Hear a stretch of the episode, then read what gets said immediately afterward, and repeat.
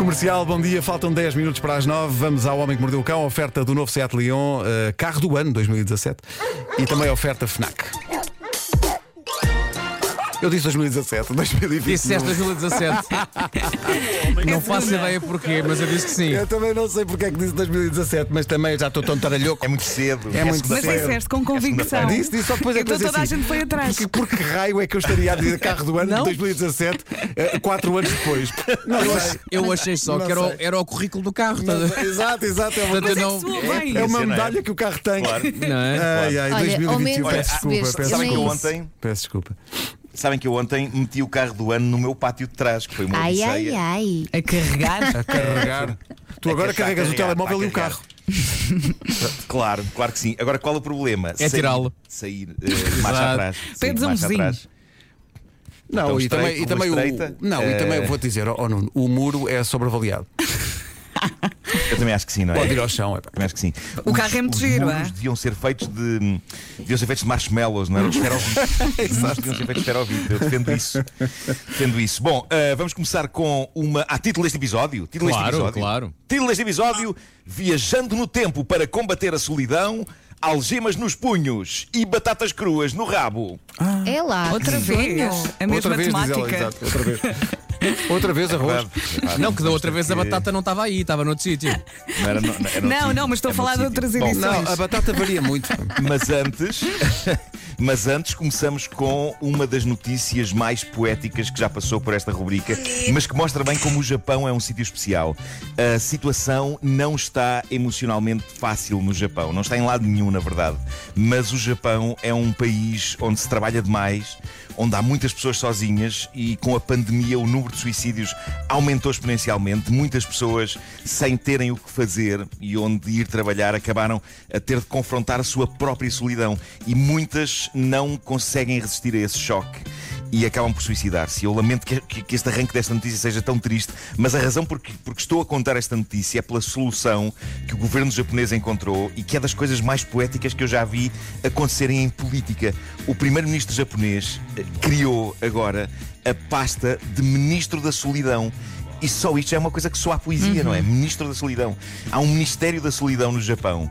Mas a verdade é que o cargo surge para não deixar essas pessoas desamparadas. Eles concluíram que as mulheres neste momento estão a sofrer mais do que os homens com a solidão e o isolamento social eh, também está a fazer sofrer muito. E o ministro da, o ministro da Solidão é um senhor chamado Tetsushi Sakamoto que diz que terá como objetivo realizar atividades para prevenir a solidão social e o isolamento e proteger os laços entre as pessoas. E eu acho isto de uma humanidade comovente. E Eu queria verdade. falar deste Mesmo. assunto numa rubrica de histórias bizarras, porque é bizarro e inesperado haver um país que sente a necessidade de criar um Ministério da Solidão, mas é também uma lição de política enquanto vontade de fazer o bem pelas pessoas, que é uma coisa que às vezes é esquecida quando se fala de política. Por isso, daqui vai um grande abraço para o Japão, que é um país que eu adoro e nunca fui lá, nunca fui lá, mas tenho uma, uma obsessão pelo Japão. Vamos todos juntos. Road trip! Road trip até ao Japão todos! Bora! Bem, mas for road e ao tempo para para lá chegar. Sim, sim. Mas era uma aventura. Sim. Íamos fazendo emissão pelo meio do caminho. Claro. Bom, Claro. eh, agora que está despachada a parte poética desta edição, vamos à chalupice da manhã. Bora. Bom, eh, parece que corre uma trend, uma trend por essas redes afora sobre um tema que não é dos mais agradáveis para serem falados, sobretudo ao pequeno almoço, mas eu trabalho com o que a atualidade me dá, já vos disse isto. E o que se passa é que médicos agora vieram ao público dizer a certas pessoas: não façam isso. O quê? Bom, a semana passada nós contámos aqui o caso da senhora que tentou usar uma batata doce como método contraceptivo. Não façam isso. Eu essa frase, Ficou- eu ficou rio. Eu rio sempre com essa frase. Ficou, ficou esclarecido que não, não, não dá. Não dá, não, Não, façam. não, não faz Agora, médicos vêm dizer para as pessoas não usarem batatas, desta vez não batatas doces, mas das outras, para combater hemorroidas. Parece que isto se tornou numa tendência.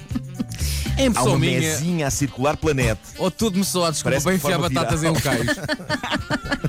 Experimenta uma batatinha, meu irmão, a experimenta uma batatinha que eu fiz aqui isso Vasco, resulta. Vasco, Vasco, estamos nessa fase da história da humanidade. É isso. É, é- é a fase das batatas. É a fase das batatas. Eh, mas tornou-se uma tendência. eh, há esta mesinha a circular planeta a sugerir que as pessoas cortem batatas em quartos, quase como se fosse para as fritar ou assar, e que as introduzam durante 30 segundos onde o sol não brilha. Ah, então descascam são 30 primeiro. segundos a mais. Como Epá, se isso fosse um a problema. parece ser descascado. Ah, se, se eu é sem casca, tudo bem.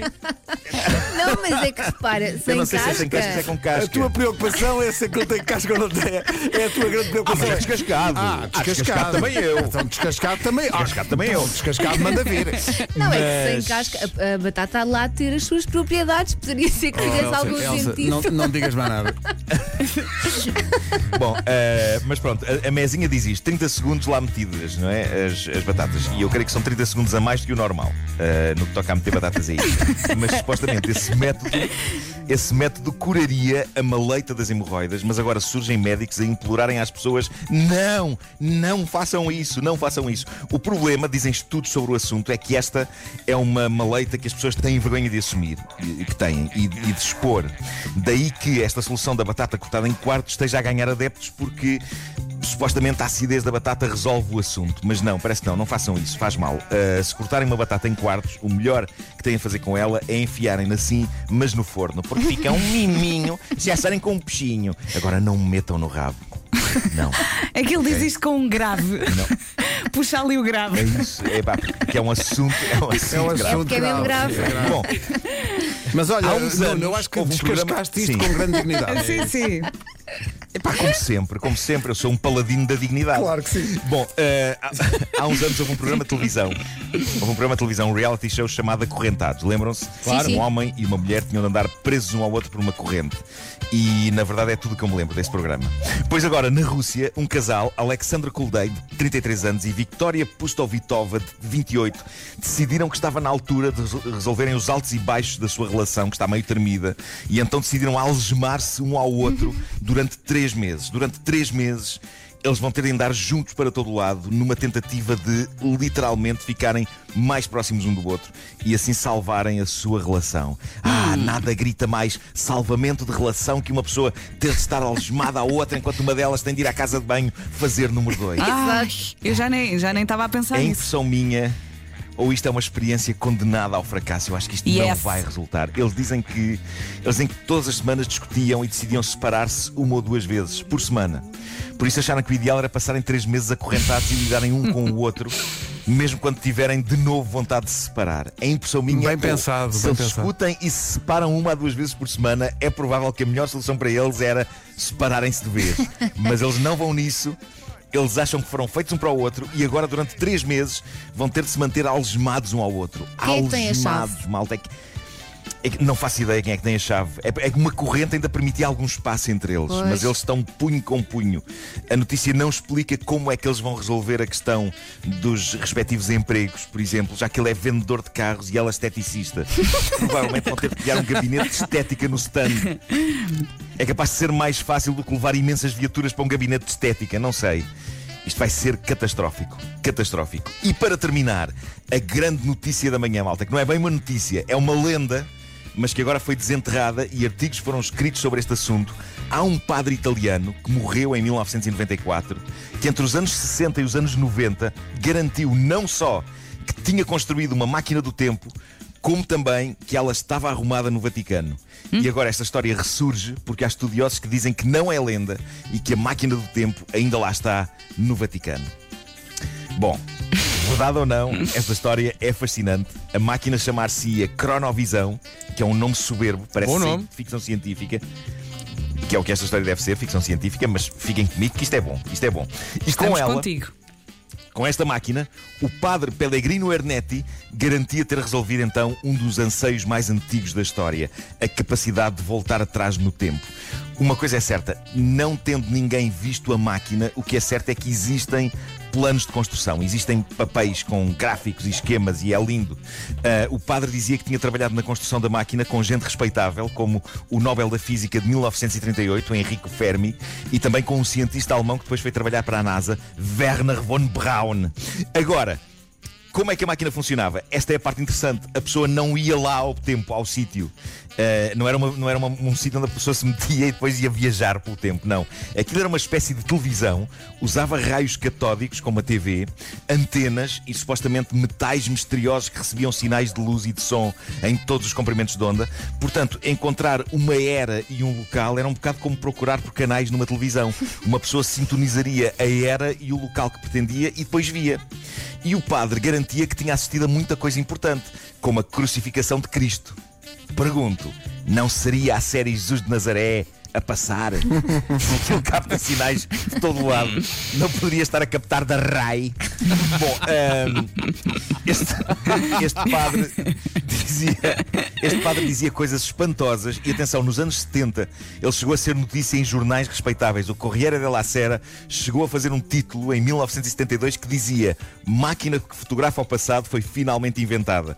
E entre as coisas que o padre dizia nesse artigo estava esta. Ele assegurava que tinha assistido à última ceia e que tinha até tirado fotografias. Uma dessas fotografias é conhecida, encontram-na facilmente na internet.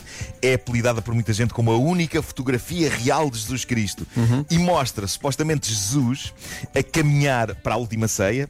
Supostamente para a última ceia, com o apóstolo Tadeu e com José de Arimateia, em amena cavaqueira aos três. Pois. A mim, parecem-me atores numa série, malta. Mas, ao mesmo tempo, ao mesmo tempo eu adorava que sim, que existisse uma televisão de ver no tempo no Vaticano.